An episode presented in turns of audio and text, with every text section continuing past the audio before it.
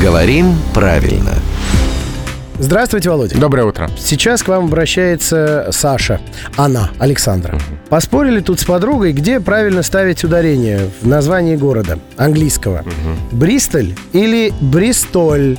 И тут я тоже подвис, когда Саша вам написала. Я, естественно, полез смотреть, а там и так, и сяк. Да, и все было бы значительно проще, если бы город был французским. Ударение точно на последний слог. Как правильно все-таки? Есть один вариант, который, ну, прям правильнее второго. А, ну, так, чтобы вот один точно правильный, второй точно неправильный, такого нет. Словари действительно фиксируют Бристоль и Бристоль, но вот в словаре имен собственных Агеенко Бристоль дается как предпочтительный, как рекомендуемый для эфира. И все-таки странно. Город английский, а ударение на французский манер. А имена собственные это вообще штука непростая. Потому что когда они попадают в русский язык, то тут э, очень часто начинается конкуренция. Ударение исходного из того языка, откуда они пришли, и уже каких-то моделей уже как в русском языке существующих. Поэтому очень часто соответствия нет с языком источника. Да, ну в языке источники все-таки Бристол. Да, но это не значит, что по-русски должно быть так. А это уже мы поняли. Это главный редактор «Грамотру» Владимир Пахомов. Ему спасибо. А рубрику «Говорим правильно» с его участием, точнее, под его чутким руководством. Слушайте ежедневно, по будням в 7.50, 8.50 и в 9.50